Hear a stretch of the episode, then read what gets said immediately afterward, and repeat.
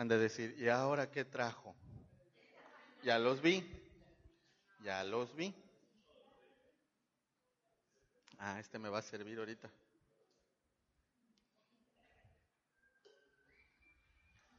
A ver, Andresito, nada, no es cierto. ¿Cómo están? Buenos días. Buenos días, buenos días a todos. Dios les bendiga. Yo, yo desde que los vi hace ratito, lo veo a la gente muy contenta el día de hoy.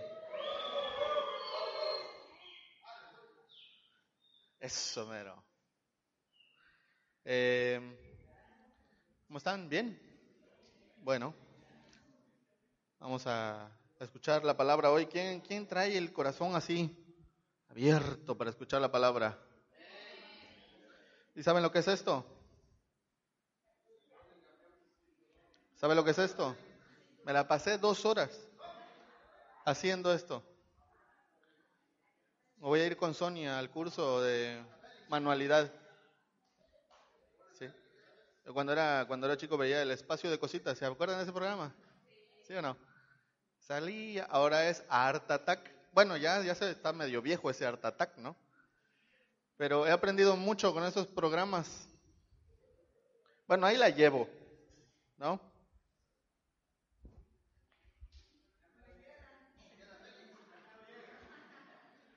No esperé que dijera eso.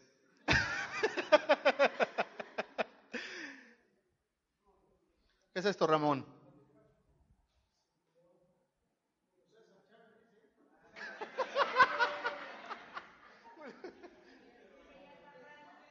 Jesucristo. Jesus Christ. Me da risa porque allá en Estados Unidos hay el latino, ¿no? Pero no se, no se usa el nombre de, Jesús allá, ¿no? O sea, entonces dice que un día pararon a un, a un hombre este, y le dijeron, un latino, le dijeron, ¿cómo te llamas? Jesús. Y el oficial empezó, empezó a reír, oh my God, Jesus, oh. Qué bárbaro. Lo voy a poner aquí. No sé si hay alguien que se lo quiera ganar el día de hoy. Tiene que pelear. Tiene, tiene. Yo veo, veo, veo un bando rudo por acá y uno técnico.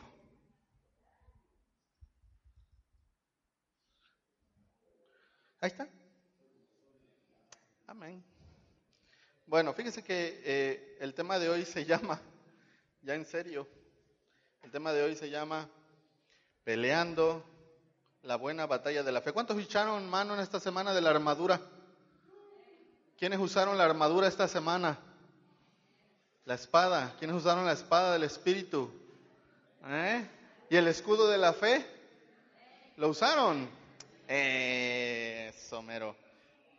Mire, eh, nosotros estamos en, en, una lucha constante. Bájame un poquito el... Eso. Fíjese que nosotros estamos en una lucha constante en la que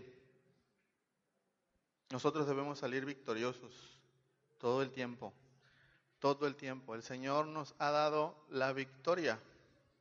En medio cual sea tu lucha, cualquiera que sea, ¿sí?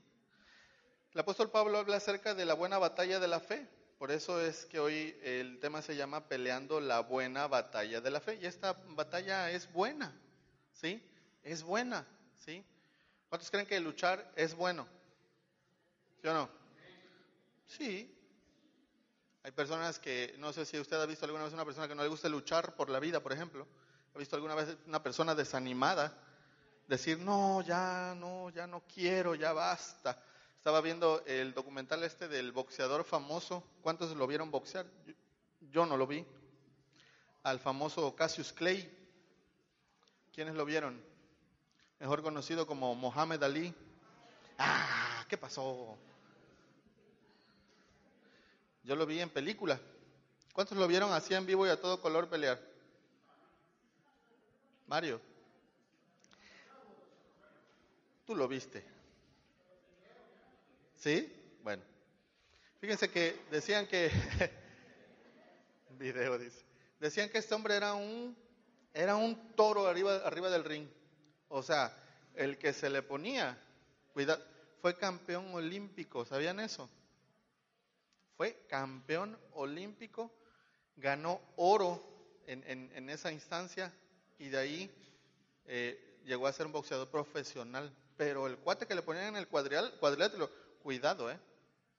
Y pues usted sabe, no tiene opción, o sea, es el que te toca y ni modo. Ah, sí, imagínese, me va a tocar con... Y dice que los destrozaba, así. Y él decía, fíjese, lo examinaba, sea, ¿con quién me toca? No, fulano de tal te toca, ah, ok. Le voy a dar chance el primer round, en el segundo lo tiro. Y sí, se subía al ring, le daba chance el primer, pero en el segundo, ta, ta, pum, lona, lo tiraba, ¿no? Ahora, más para acá, más para acá, más para acá, la actualidad. ¿Cuántos vieron luchar a Julio César Chávez? Qué bárbaro, ¿no? Más para acá, más para acá, más para acá. ¿Cuántos vieron a Manny Pacquiao? Cuando le pegó este el Márquez fue Manny este noqueado, ¿no? Qué feo le pegó. Ahí fue Manny noqueado. Pero fíjese, yo no he visto un boxeador pues que se dé por vencido. Él sabe a lo que va, ¿sí? Se sube al ring y órale, a ver cómo nos toca, ¿no? Primer round se estudian y los demás se dan. Ta, ta, ta, ta. Primero que caiga, o por una decisión unánime, le dan la victoria, pero no debe de desistir el luchador. Entonces, nosotros, eh, el apóstol Pablo habla acerca de esto. Primera de Timoteo 6, 11 al 12 dice, pero tú, le habla Pablo a su amado hijo en la fe, Timoteo, ¿sí? Le dice, pero tú, Timoteo, eres un hombre de Dios. ¿Cuántos hombres de Dios y mujeres hay aquí?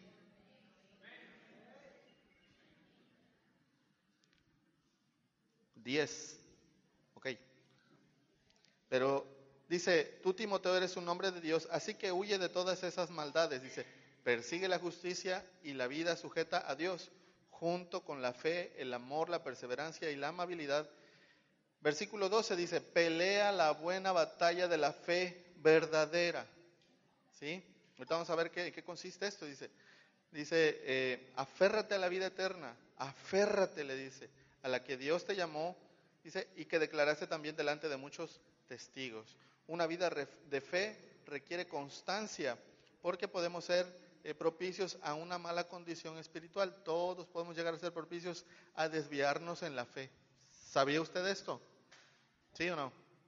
Mire, se ha dado, por ejemplo, últimamente, a mí me gusta eh, en, el mediodía ver las noticias de deportes y, y yo veía como tristemente algunos futbolistas buenos futbolistas en un principio, ¿no? Comenzaron muy buenos los chavos a jugar y esto. Y llegaron a tener mucho dinero. ¿Usted sabe lo que gana un futbolista? Es mucha lana, fama, la oportunidad de representar a, a una selección, por ejemplo. Pero están hablando de dos, tres que les gustaba la fiesta y que actualmente los equipos ya no los quieren porque les gusta la fiesta. y se ponen medio acá, ¿no? Y estaban hablando especialmente de un chico que iban a, iban a, bueno, contaban con él para la selección. ¿Cuántos van a ver el mundial? ¿No? Bueno, qué bueno. Póngase a orar. Trataré de no verlo yo. Pero ¿sabe qué? Todos estaban con la expectativa, ay, va a ir este muchacho porque es buen futbolista, pero le encanta la fiesta y por ahí ofendió dos, dos, dos, tres personas y un equipo muy famoso que es el dueño de todo, ¿no? ¿Qué cree? Pues que no va a ir al mundial. no va a ir. Y todos preguntan, ¿pero por qué no va a ir? Pues lógico, ¿cómo va a ir? ¿No? Capaz que se les pierde allá en Rusia, ¿no? Ha pasado, ha pasado. Se ha sabido de, incluso en eventos deportivos que los deportistas agarran la fiesta y se van, ¿no? No sé si pasó aquí en los centroamericanos. ¿Quién sabe, verdad? Yo digo que no, aquí no hay fiesta casi en Veracruz. La gente no, no es muy fiestera, que digamos. Pero fácilmente una persona, eh, y un cristiano eh, puede llegar a desviarse de la fe. ¿Sabía usted eso? Cualquiera de nosotros podemos llegar a ser propicios a desviarnos. Por eso es que Pablo le dice a Timoteo, pelea la buena batalla de la fe.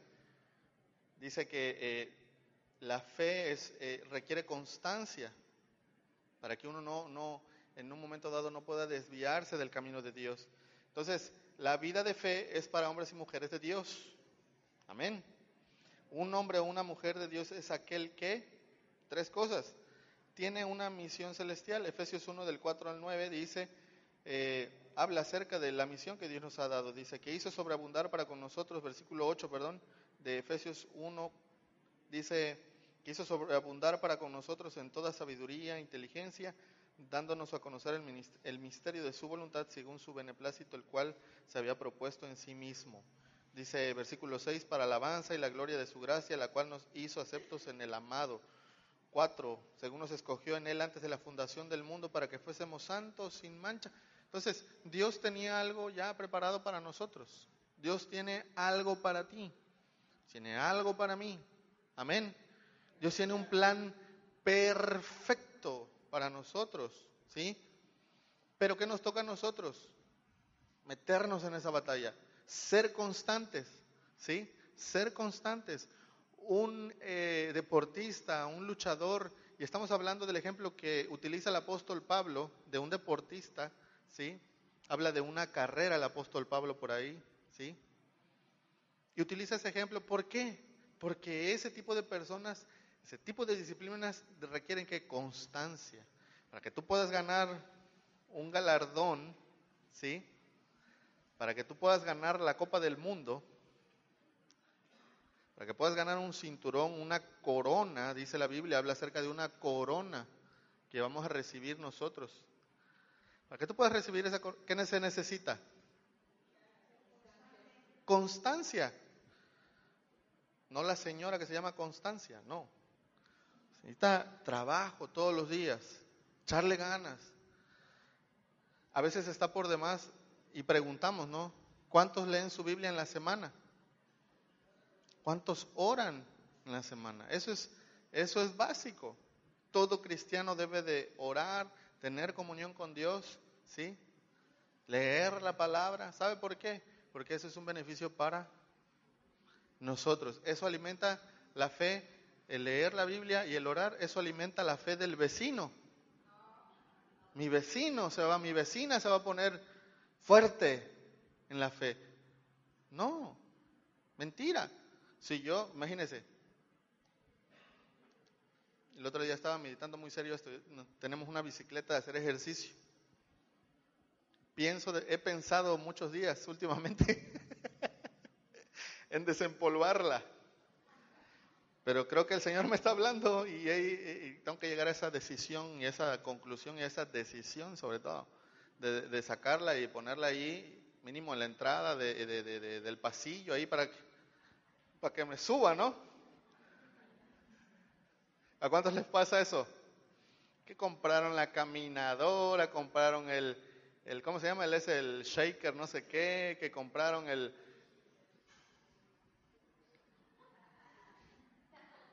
Y sale el comercial bien bonito, ¿no? Hasta la ruedita esa, ¿no? No se van hasta el... Y ahí está empolvado. Ahí está empolvado. Nosotros debemos de ser constantes en la fe. Tenemos que ser constantes. todos los días. Nosotros nos... Mire, a lo mejor nosotros o usted humanamente no tiene ganas de orar. Mire, yo lo entiendo. No tiene ganas de pararse temprano o en la noche. No, eso es muy cansado, los niños, las niñas, el esto, el otro, el, el niño grande que tengo yo, o sea, el esposo, ¿no? estoy cansado, estoy cansada.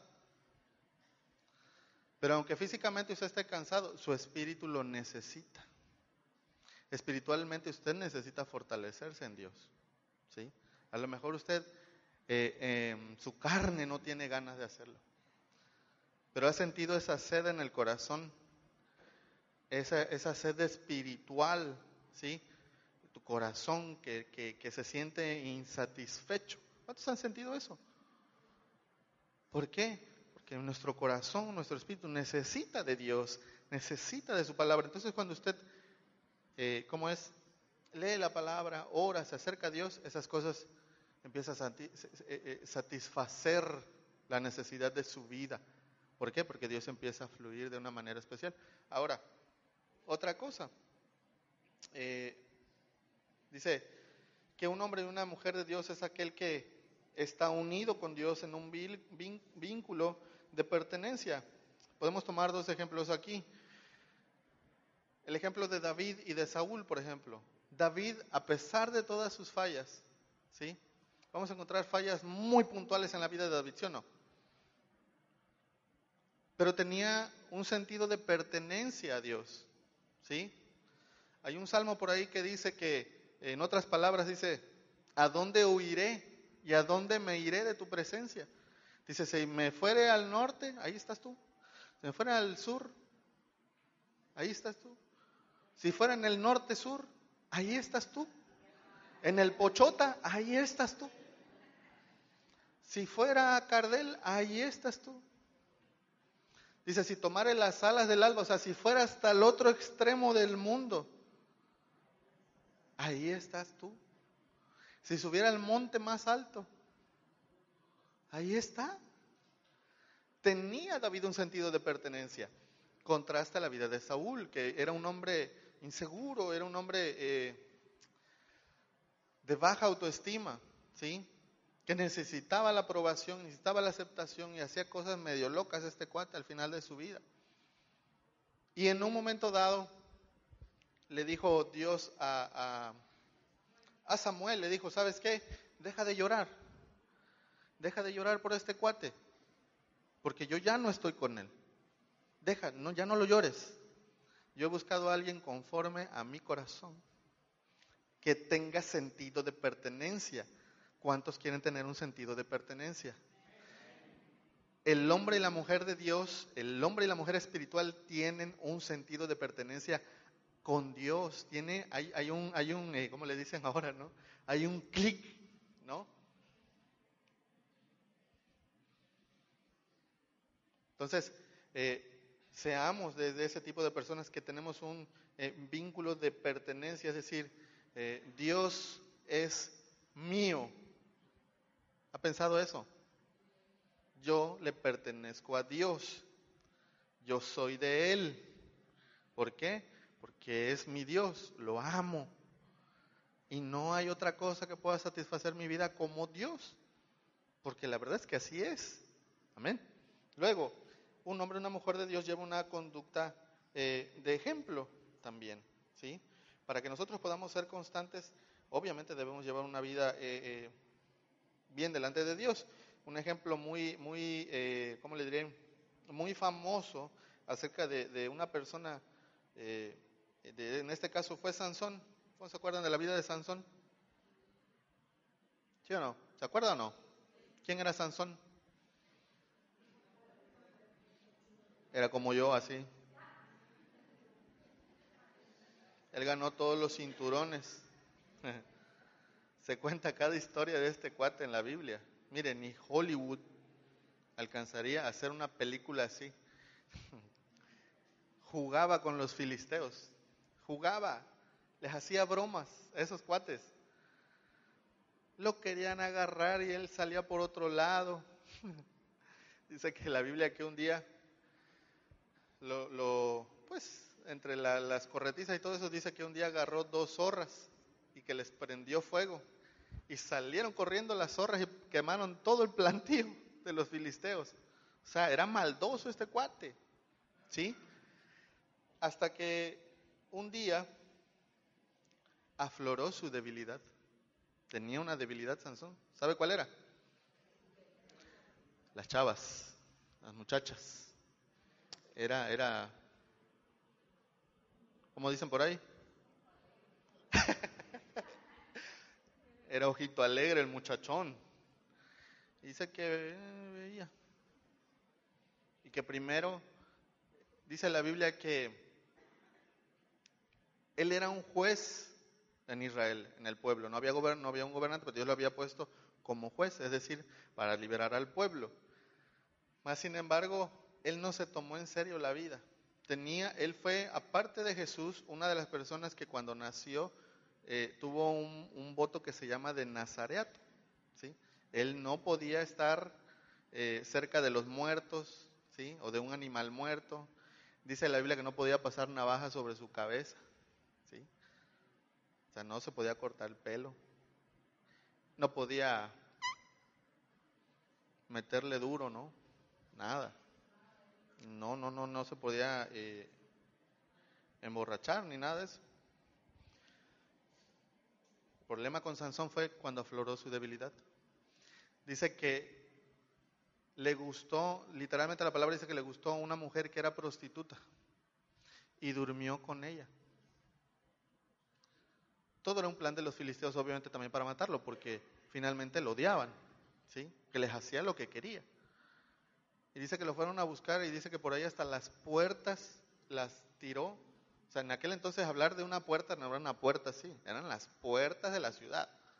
Dice que con su fuerza las tiró y fue y se las aventó por allá. Pero no contaban con la astucia de una mujer que se llamó Dalila. Y hasta que no le descubrió su fuerza. Y le lloraba y lo chantajeaba y este no caía y se volvió un juego ahí, ¿no? Mas, sin embargo, eh, ¿qué pasaba con Sansón? Tenía una conducta que cuestionable, que él hacía lo que quería. Le dijo a sus papás, yo quiero que vayas y me pidas a esa mujer que está ahí. ¿Cómo? Si tú eres del pueblo de Dios, tienes que casarte con una chica de acá. Pues la veía yo creo medio, no muy atractivas, ¿no? No, yo quiero aquella. Y él hacía las cosas por que él decía. Entonces a veces eh, no llevaba una vida realmente tan ejemplar este cuate, a pesar de que Dios lo había levantado. ¿Y qué pasa? Que al final de su vida muere, ¿sí? Con todos sus enemigos. O sea, no solamente los mata, a gran parte de ellos, sino muere con ellos. Y en un momento dado, cuando eh, esta mujer, bueno, no, no fue ella, ella lo indujo y lo esto y el otro, le descubrió todo el secreto de su fuerza, que era su cabello, y finalmente le cortaron el cabello. Y literalmente la Biblia dice que Dios se apartó de él. Imagínense, qué fuerte. Cuando uno no lleva eh, una, una vida, una conducta de ejemplo como lo que realmente nosotros somos, corremos el peligro de desviarnos. No ser constantes implica que, que en la peor de las condiciones, a veces, incluso como estos ejemplos, el Espíritu de Dios, el Dios mismo se puede apartar de uno. Yo creo que eso es lo peor que le puede uno pasar. Si usted ha pensado que, ah, eso no, ya me pasó lo peor. Yo creo que no, imagínese, vivir una vida, em, los que vivíamos una vida alejados de Dios, ¿cómo era? Después de haber experimentado la vida con Dios, y que después Dios se aparte de ti, qué tremendo, ¿no? Por eso es que nosotros debemos de pelear la buena batalla de la fe. Tres cosas. ¿Cómo debo entonces yo pelear la buena batalla? ¿Cómo? ¿Cómo se pelea esta buena batalla? Porque la batalla es buena, ¿sí? ¿Cuántos han tenido amigos de esos que les gusta la pelea? Ahorita yo voy. ¿O cuántos son, bueno, fueron en su pasado, ¿verdad? Ya no son así, ¿no? Ahorita me las va a pagar este cuate, ¿no? ¿Cuántos eran así? Yo siempre fui quieto. ¿Cómo debemos de pelear la batalla? Bueno, tres cosas. Número uno, debemos de pelear limpiamente. ¿Sí? ¿Cuántos creen que una batalla en un deporte o algo así se pelea limpio? ¿Sí? ¿Sí o no? Bueno, en general se pueden listar algunas acciones, por ejemplo, como en, los deportes, por ejemplo, en la pelea, como dicen en la pelea, en la lucha libre, en el boxeo, tiene sus reglas, ¿sí? Por ejemplo, le voy a dar algunas reglas del boxeo, fíjese, que no se deben hacer. Por ejemplo, en el boxeo nunca debes golpear en la nuca, ¿sí? ¿Sabían eso? ¿No? Bueno, ahí les va otra. Patear, pisar o morder al oponente, tampoco. Te bajan puntos. Por ahí andaba un boxeador medio mordelón, ¿se acuerdan? Sujetar, atrapar, apresar los brazos, cadera, cuello, rival, etcétera, etcétera. Hacer tropezar, golpear bajo el nivel del cinturón, dar cabezazos, codazos, es puro puño nada más la pelea, el box. Eso, en el caso del box, es luchar, pelear limpiamente. Ahora, en la vida cristiana debemos de hacer lo mismo. Debemos luchar limpiamente. Romanos 12, del 1 al 2. Estos son versículos, dos versículos muy famosos. Dice, por lo tanto, en la nueva traducción viviente dice, por lo tanto, amados hermanos, les ruego que entreguen su cuerpo a Dios por todo lo que Él hace a favor de ustedes. Dice que sean un sacrificio vivo y santo. Dice la clase de, sacrificio que a Él le agrada. Esa es la verdadera forma de adorarlo. Ahora, no imiten las, dice, no imiten las conductas ni las costumbres de este mundo. De esa manera tú vas a luchar limpiamente. ¿Sí? Dice, no imiten las conductas ni las costumbres de este mundo, más bien dejen que Dios los transforme en personas nuevas al cambiarles la manera de pensar. Entonces aprenderán, dice, a conocer la voluntad de Dios para ustedes, la cual es buena, agradable y perfecta. Entonces, eh, primero que nada, no imite las costumbres de este mundo. Pelee limpio la, la, la batalla de la fe. ¿Sí? ¿Cuáles serían algunas costumbres de este mundo? ¿Quién me puede decir? ¿Qué sería una costumbre de este mundo? Emborracharse. ¿Qué más? O darle rienda suelta al... ¿No? Si usted es cristiano y por ahí, mire, no se trata de legalismo, o sí, pero tampoco se trata de un legalismo, pero a lo que voy es, si usted es un cristiano, debemos de llevar una vida de ejemplo, ¿sí? En cómo actuamos, nuestras actitudes, en qué decimos, cómo hablamos, ¿sí? La Biblia dice, por ejemplo, que ninguna palabra corrompida salga de nuestra boca, sino toda aquella que sea útil para qué? Para edificar. ¿Cuántos usaron palabras corrompidas esta semana, por ejemplo? ¿Cuántos las usan todavía? Entonces debemos de ser ejemplo en ese sentido, debemos luchar limpio. ¿Por qué? Porque el enemigo, ¿usted cree que el enemigo pelea limpio? No, el enemigo lo que quiere es que usted pelee sucio, que usted sea un mentiroso. El enemigo lo que quiere es que usted se salga por la tangente y que no le entre a la batalla. Pero ¿cómo debemos entrarle a la, lucha? Debemos pelear limpiamente. ¿sí? Dice, eh, dice que el hecho de pelear limpio, dice, nos dará una recompensa. Dice, conocerá la voluntad de Dios para su vida. ¿sí? Es decir, no andará perdido por ahí sin saber qué hacer. Dice, va a saber la voluntad de Dios que es agradable, buena, perfecta para su vida.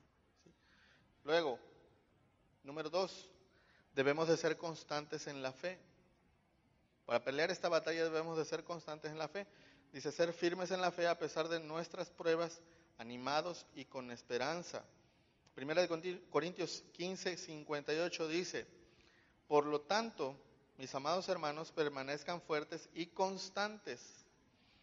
Trabajen siempre para el Señor con entusiasmo porque ustedes saben que nada de lo que hacen para el Señor es inútil. Entonces, nosotros debemos de afrontar la vida con fe, con entusiasmo, con gozo. A veces le preguntan, ¿y usted qué? No, pues yo, yo soy cristiano. ¿Y cómo está? Bien. ¿Y cómo te va en la vida? Más o menos. Ahí la llevo, manito. Todavía dicen manito, ¿no? Hay dos, tres, dos, tres, manito. ¿No? ¿Ha escuchado un tipo de persona así?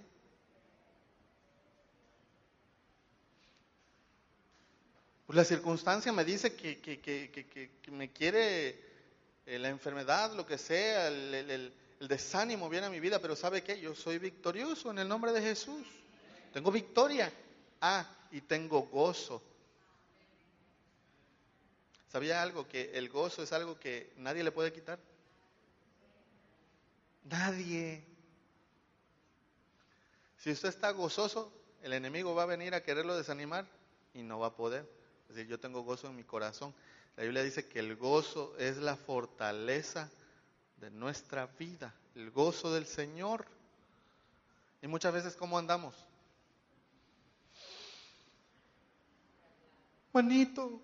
Ore por mí. Él no ora, ¿no? La persona no ora. Pero busca los manitos y a las manitas. Manito, manito, manito, manito, manito, manito. Y anda así. Yo cuando me dicen eso, yo digo, ¿ya oraste tú? Pues ora, mano. Ora, hermana, hermana, hermano. Porque muchas veces cuando no, no tenemos esa comunión con Dios, obviamente el enemigo te va a querer venir a, a dar en la torre. ¿Sí?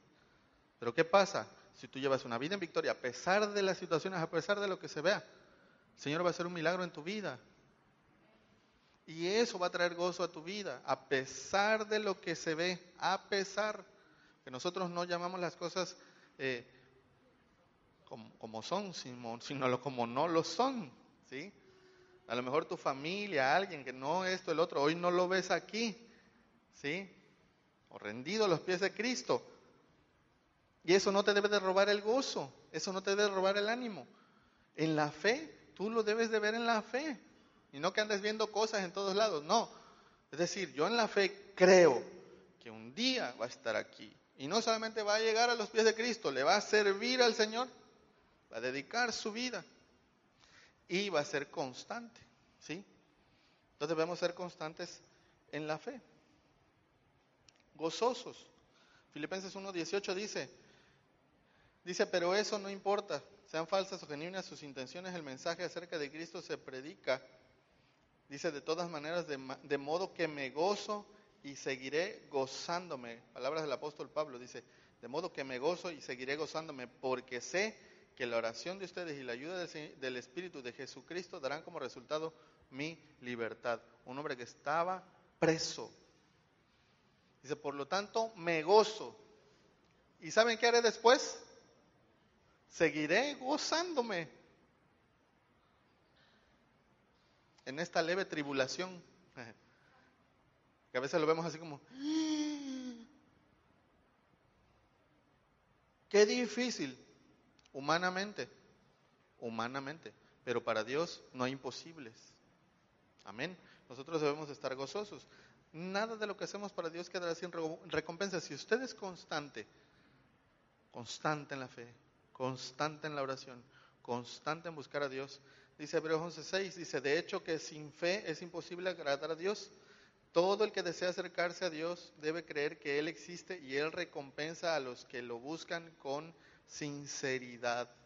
Si usted se acerca con gozo y con sinceridad, a pesar de lo que se ve, dice que Dios le va a dar un premio, un galardón. Si usted se, nosotros nos acercamos a Dios con fe, Dios va a hacer milagros. Mire, en la Biblia, en los Evangelios, narra que muchas veces el Señor Jesús hizo milagros porque encontró que fe en el corazón de la gente. ¿Sí? A veces cuando oramos por una persona puntualmente, eh, uno ora con fe, ¿no? Pero esa persona por la cual nosotros oramos a veces también debe de tener la fe para recibir lo que necesita, lo que quiere ver en su vida. Entonces, muchas de las ocasiones, ¿qué pasa? No tenemos fe en nuestro corazón. Las circunstancias se vuelven más grandes y sobrepasan, pero nosotros debemos de fortalecernos en nuestra fe, ser constantes. Yo le digo algo, yo le quiero invitar a usted a que haga el esfuerzo todos los días por leer su Biblia. Mire, no tiene que leer todo un libro de la Biblia en un día. Váyase por poquitos, ¿sí? Si no tiene el hábito, lea el Evangelio de Juan, ¿sí? Empieza a leer lo que hizo el Señor Jesús. Si quiere usted empezar a leer la Biblia nuevamente, quiere hacer borrón y cuenta nueva y resetear el hecho de su lectura, empiece por Génesis entonces, pero lea la Biblia. No voy a preguntar quiénes leen la Biblia. No, eso es usted entre usted Dios pero hágalo. Ore también en su casa. Ore. La Biblia dice que encontrarán a Dios los que temprano lo buscan, dice el salmista, y de madrugada también. Amén. Luego, número tres, no debemos desviarnos de la fe. Ahora, se dice fácil, ¿no? No debemos de desviarnos. Ahora, ¿cómo se logra eso? Primera de Timoteo 5, 1, perdón, del 5 al 7 dice, el propósito de mi instrucción es que todos los creyentes sean llenos del amor que brota de un corazón puro, de una conciencia limpia y de una fe sincera. Pero algunos no lo entendieron, se desviaron de estas cosas y pasan el tiempo en debates sin sentido. Quieren ser reconocidos como maestros de la ley de Moisés, pero no entienden ni idea. ¿Sí? Debemos de ser, no debemos desviarnos de la fe. Siempre debemos de tener un corazón puro, dice este, este pasaje. Un, corazón puro se obtiene en la presencia de Dios. ¿Cuántos se acuerdan de las disciplinas privadas? se les olvidó. ¿Se acuerdan? Disciplinas privadas.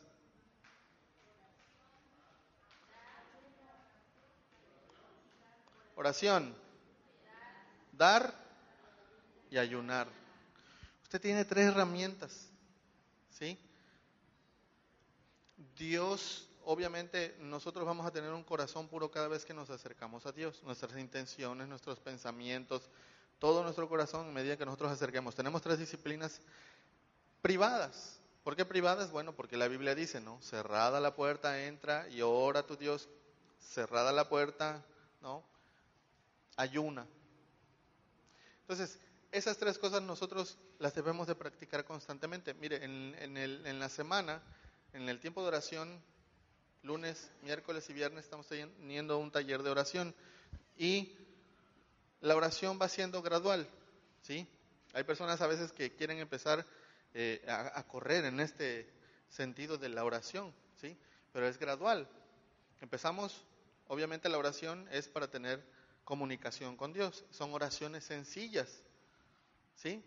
No es necesario que usted le llegue con Dios así, oh amantísimo Dios y Padre nuestro que estás en el cielo. Está bien. Pero si usted llega con Dios y le dice, Dios, aquí estoy. Te pido que me ayudes en este día. Gracias por todo lo que me has dado. Ayúdame. Todo lo que yo emprenda, en todo lo que yo haga, te dedico mi vida, te pido por mi familia, en el nombre de Jesús. Amén. ¿Ya oraste? Oraciones sencillas, ¿sí?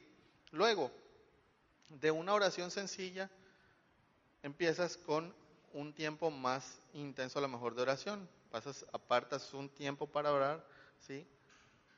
Después viene la intercesión, que es ponerse en el lugar de muchas veces, ¿sí? Es decir, intercedes por alguien, por una petición puntual, por, la ciudad, por una necesidad específica. ¿Sí? Y la intercesión es algo más intenso, horas con más fervor en la intercesión. Y luego se junta la oración con el ayuno. ¿Se acuerdan que ese pasaje en el Señor Jesús le dijo a sus discípulos, ¿y por qué no pudieron expulsar este demonio? No, pues no sabemos. ¿Por qué? Estamos orando, llevamos rato aquí orando. Ah, y el Señor Jesús les dijo, ese tipo de demonios, chamucos, no salen sino con ayuno y oración. Entonces, cuando el ayuno y la oración se juntan, sucede algo más poderoso, pero de igual manera tiene que ser constante, constante, ¿sí? A lo mejor si usted quiere empezar a ayunar hoy como su disciplina privada, era algo que yo comentaba también. A veces lo más recomendable no es que usted empiece con un ayuno de una semana, de 10 días, de 15, de mucho menos de 40 días. Lo está empezando con un día. Tu cuerpo no lo va a sentir a lo mejor, porque todos hemos estado sin comer un día, ¿verdad? Aquí hay algo importante, usted también debe de hacerle caso a su cuerpo, porque no, no todos los cuerpos funcionan igual, ¿sí? Ahora, hay cuerpos, tipos de personas que no pueden estar sin comer, también se entiende. Empieza con un día, luego con tres días y va poco a poco. ¿Cuántos tienen el hábito de ayunar tanto? Levante la mano. ¿Ve a lo que me refiero? Al quinto día, tu cuerpo se empieza a adaptar al ayuno. Al quinto día, hasta el quinto día. En esos cinco días ya estás así. Empieza, se empieza a poner tu cara un poco verde, ¿no?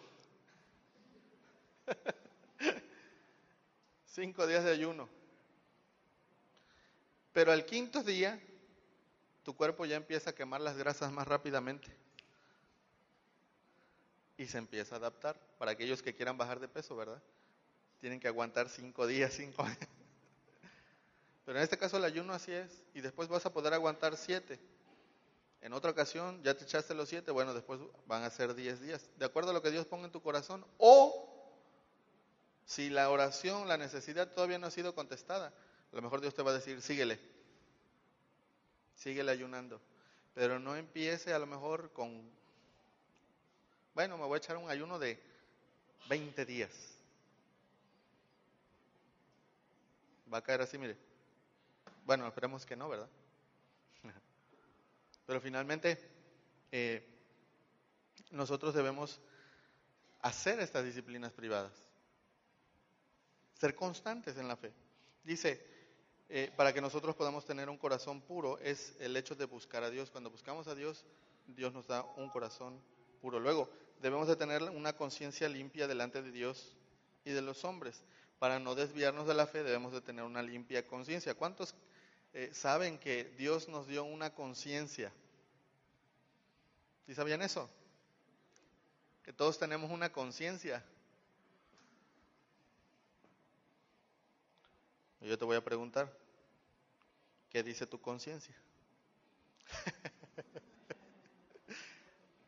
¿La oyes? ¿Oyes a tu conciencia? Pues mire, si Dios la puso ahí, fue por algo, ¿no? Ah, bueno, eso es otra cosa. Que muchas veces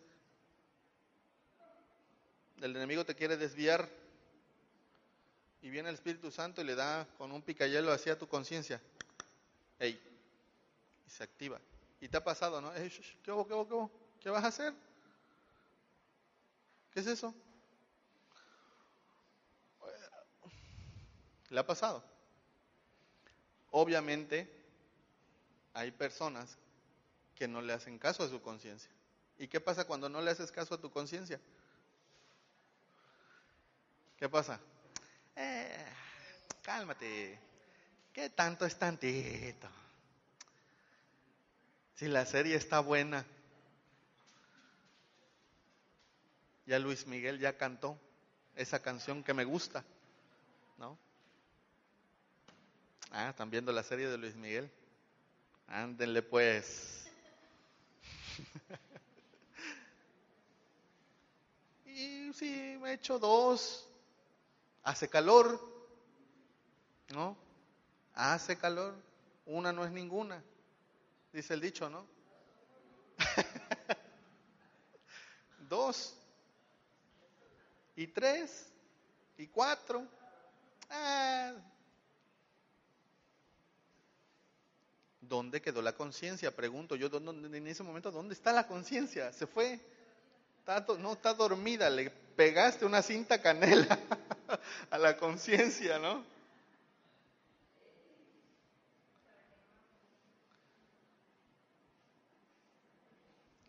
Tenemos que hacer caso de nuestra conciencia. Por algo Dios nos las dio, ¿no? hay un pesito, dos pesitos, ¿no? Como los chamacos cuando se quedan con el cambio, ¿no? Manda por la coca y, ay, dos pesitos. Y tu consciente te está diciendo, hey, esos dos pesitos, ¿qué? ¿Qué pasó? Estás quedando con el vuelto. Nuestra fe debe de ser sincera también. Debemos de ser reales. Primera de Timoteo. Ah, perdón, perdón, perdón, Romanos 2.15, acerca de la conciencia, dice, ellos demuestran que, que tienen la ley de Dios escrita en el corazón. Fíjese, ellos demuestran que tienen la ley de Dios escrita en el corazón porque su propia conciencia y sus propios pensamientos o los acusan o bien les indican que están haciendo lo correcto. La conciencia te va a decir, te va a acusar, ¿sí? O te va a indicar lo que es correcto.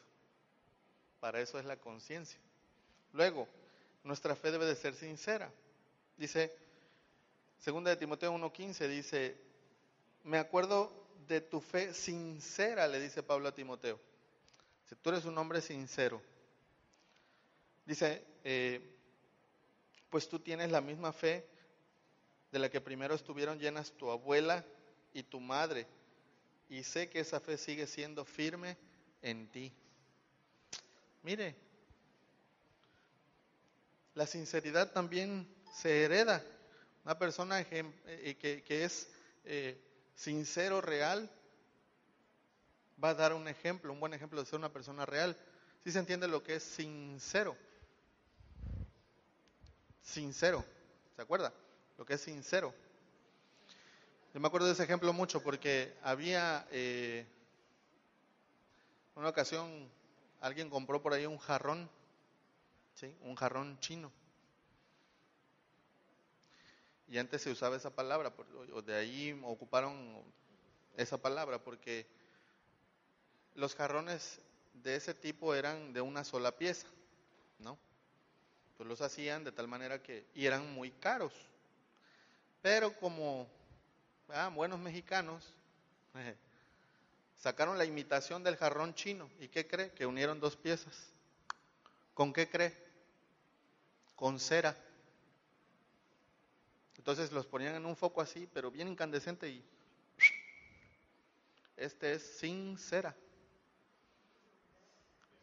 Este es con cera. Ah, vaya. Sin cera. Con cera. Ah. ¿Usted quiere ser con cera o sin cera? Sincera. Dígalo. Sincera. Tenemos que ser originales, de una sola pieza. No podemos ser, dice la Biblia, eh, de uno o de otro. No, usted tiene que ser real. ¿Sí? Tenemos que ser sinceros.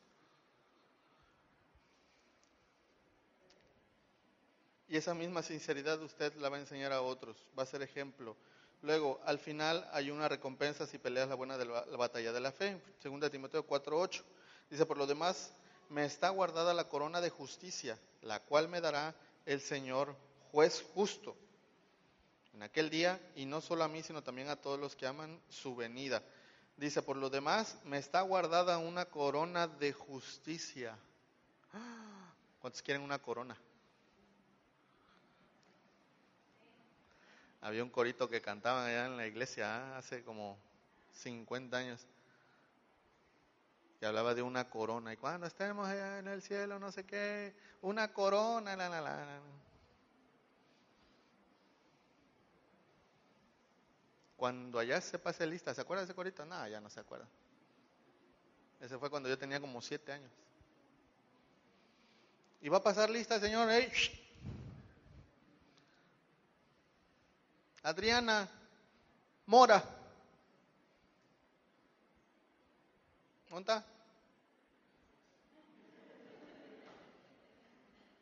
Ahí está el gozo del Señor. Adriana Mora.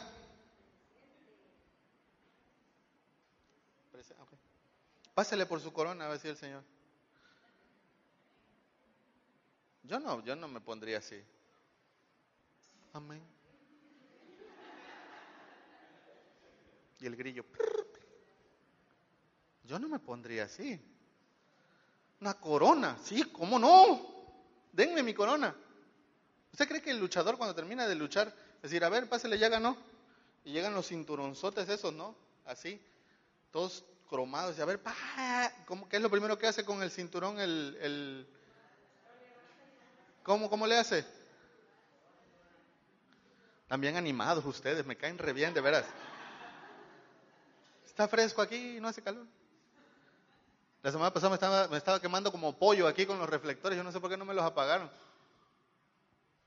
¿Cómo hace el luchador cuando ganó? Va, se sube al ring, ¡ah! todavía ni le dan nada, no sabe si ganó. No le anda de cuadroso allá. ¡ah! Pero el que sabe realmente está convencido que ganó, ganó. Nosotros tenemos la victoria. El Señor nos va a dar una corona un día. ¿Sí o no? Yo espero que usted esté seguro de veras, ¿eh? Porque esto es cierto.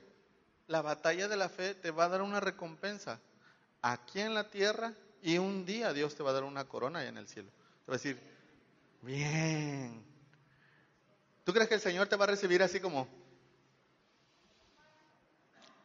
Adriana Mora? Adriana Mora. Como allá en las oficinas, ¿no? De gobierno. Ah, siguiente. No, ¿tú crees que Dios va a estar así? ¿Tú crees que Dios va a estar así? A estar, Adriana Mora, no, no, no, Adriana Mora, no, no va a decir no, ¿verdad? sí, Adriana Mora, pásale, pásale, mira, pásale, te estoy esperando tengo algo para ti. Y en ese, una corona. Dios también te va a recompensar aquí en la tierra. No, no, no, no. ¿Qué, qué corona real de los reyes de no sé qué ayer? ¿Cuántos vieron esa cosa de los reyes, de los príncipes? Que el carruaje y de esto y las flores y... No, Allá no te va a recibir nada menos y nada más y nada menos que el Señor Jesús. No te va a recibir ni la reina de Inglaterra, ni el rey Carlos, ni Arturo, ni Pedro, ni, ni... Señor Jesús te va a estar recibiendo. Dios, el Padre va a estar ahí. Hey, tengo algo para ti. Te voy a recompensar. ¿Sabes por qué? Como premio a tu constancia. ¿Sí? Yo no sé cuántos aquí han recibido un título o algún premio alguna vez o alguna constancia. ¿Alguna vez ha recibido una constancia? ¿Sabe por qué se lo han dado la constancia? Porque fue constante. Por eso se la dieron. Como premio a su esfuerzo. Usted constante. Por eso le vamos a dar una constancia, le vamos a dar un premio. Señor Jesús hace lo mismo, lo mismo. Si usted es constante en la fe, pelea la buena, por eso dice ahí que es la buena batalla de la fe. ¿Por qué es buena? ¿Sabe por qué? Porque el Señor le va a dar una recompensa. Aquí en la tierra el Señor va a recompensar su constancia.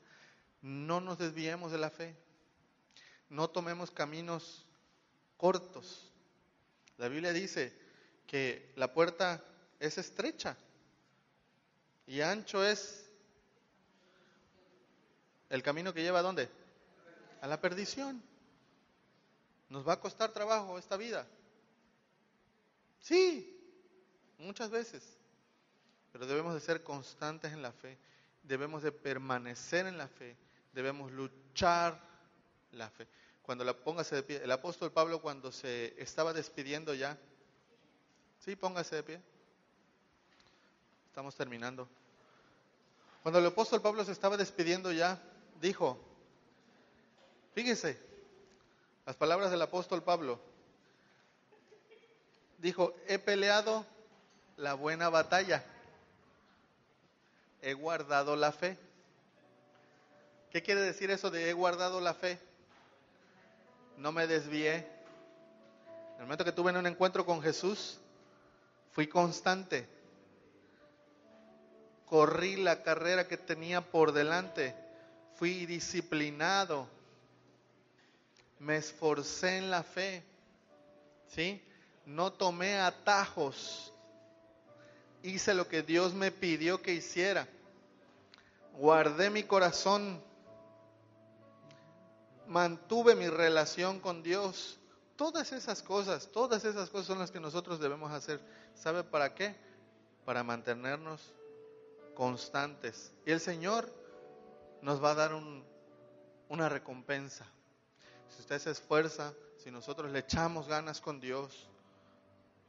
Mire, yo no sé aquí cuántos tienen situaciones en su vida. ¿Sabe cómo, cómo vamos a salir de esas situaciones? Siendo constantes con Dios, siendo constantes en la fe. Hace rato una persona me decía, pastor, ¿sabe qué? Mis exámenes de, de que me iban a dar del, del seguro, salí bien, excelente. Estuvimos orando por esa persona. Dios escucha las oraciones, Dios las escucha. Mm. Dios está haciendo milagros y faltan todavía. ¿Le puedo decir algo? El miércoles no estuve aquí en la oración, me fui con Rafita, fuimos a la Ciudad de México a dejar los papeles de la, de, la iglesia para el registro ante gobernación. Y llegamos, nos llevó el taxi a, la secretaría donde está el secretario de gobernación, pero ahí no era, era en otro lugar. Me dijo el taxista, aquí es, le dije, no, aquí no es, llévanos, yo te pago, no importa. Y se metió al tráfico. Yo dije, ahorita va a agarrar un atajo. No, se metió a reforma. Ah, somecha, el tráfico. Mire, llegando casi, empezó a sonar la alerta sísmica. Mire, un ruidero, un ruidero. Y yo, yo no creía eso en cierta forma, pero sabe que la gente todavía tiene pánico. Estaban cotorreando una señora ahí porque le decían, está, temblando, está temblando, pero está temblando de pánico, decían. La gente todavía tiene miedo de lo que pasó allá. Estuvo feo. Y el, el taxista nos decía, ¿saben qué? Ahorita se va a poner feo esto, dice. Y sí tembló, leve, levecito, pero tembló. ¿qué va? Y, y que ¿para dónde corres? Estaba el edificio así de la secretaría enfrente, acá estaba otro, acá estaba otro, en la esquina estaba otro. No, pues, le digo a Rafita, pues ya aquí nos quedamos, ¿no? pues ya aquí mejor nos acomodamos. Y ahí estuvimos parados más de hora y media parados. Parados. No había ni dónde acomodarte porque todos estaban afuera parados. Llegó protección civil, llegó no sé quién más.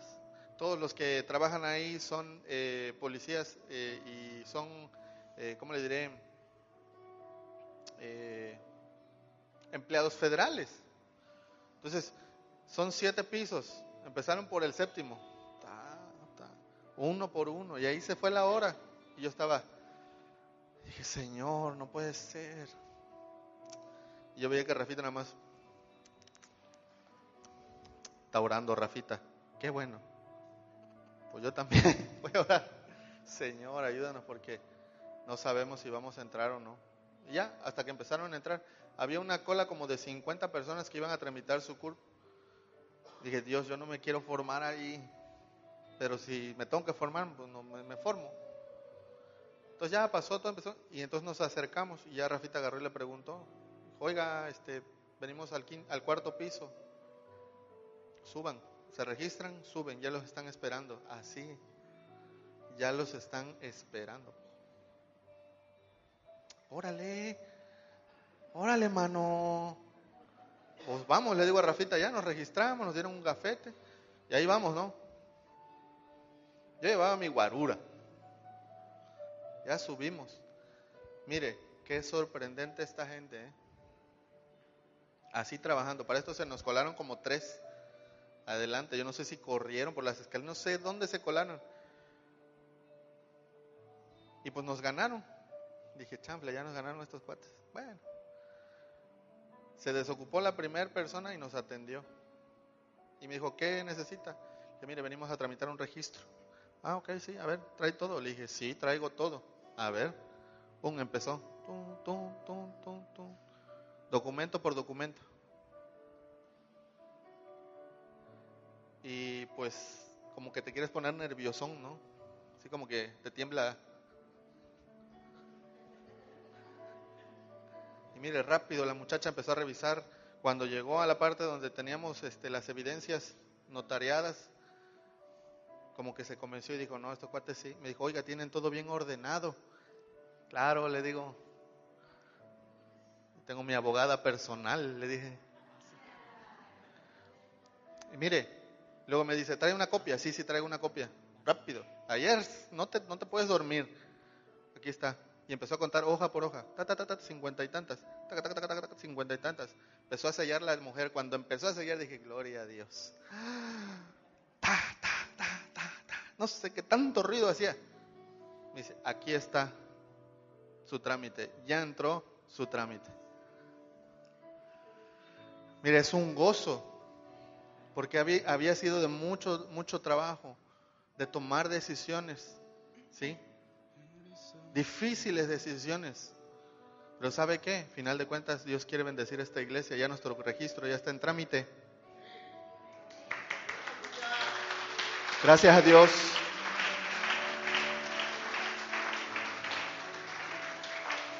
Mire, hemos aprendido tantas cosas y una de las, de las que Dios me hablaba en cierta forma es que Dios nos va a abrir la puerta en muchas, muchos sentidos con ese registro. Vamos a, a poder eh, tener una cuenta en el banco, vamos a poder tener en un futuro cuando la iglesia crezca, porque esta iglesia va a crecer, vamos a tener eh, voluntarios, vamos a tener empleados, o sea, todo lo vamos a tener en regla, como debe de ser, en orden, porque Dios es un Dios de orden. ¿Y sabe qué?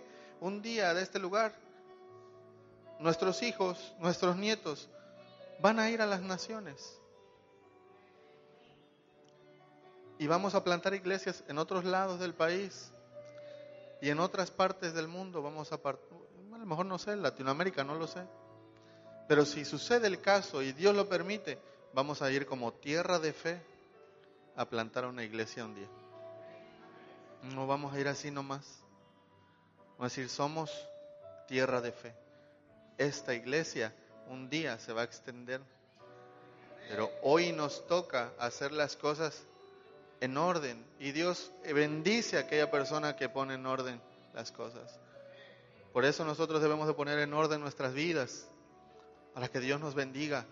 Si nosotros ponemos en orden esta iglesia, Dios va a bendecir la iglesia, Dios va a hacer milagros, Dios va a abrir la puerta de muchas cosas.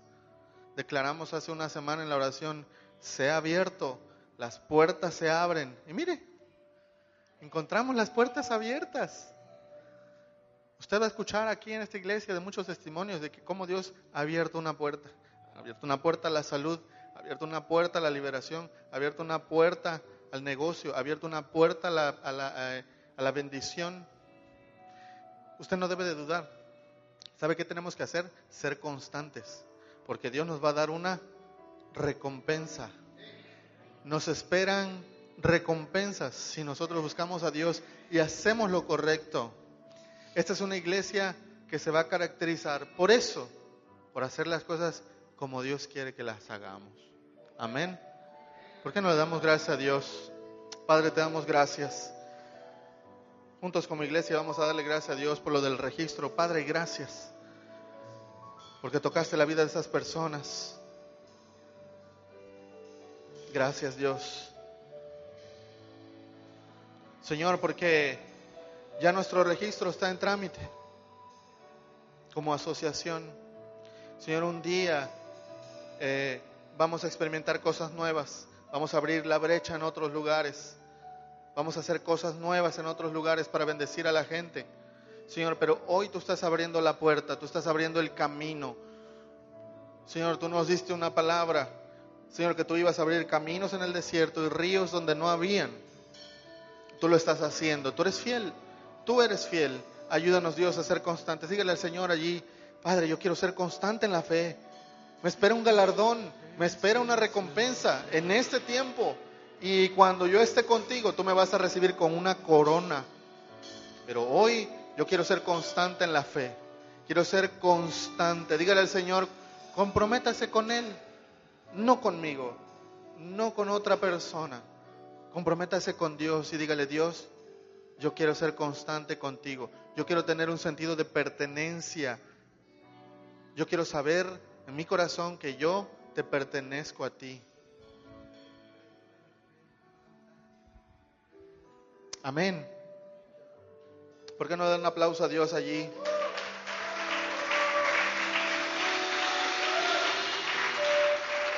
¿Cuántos quieren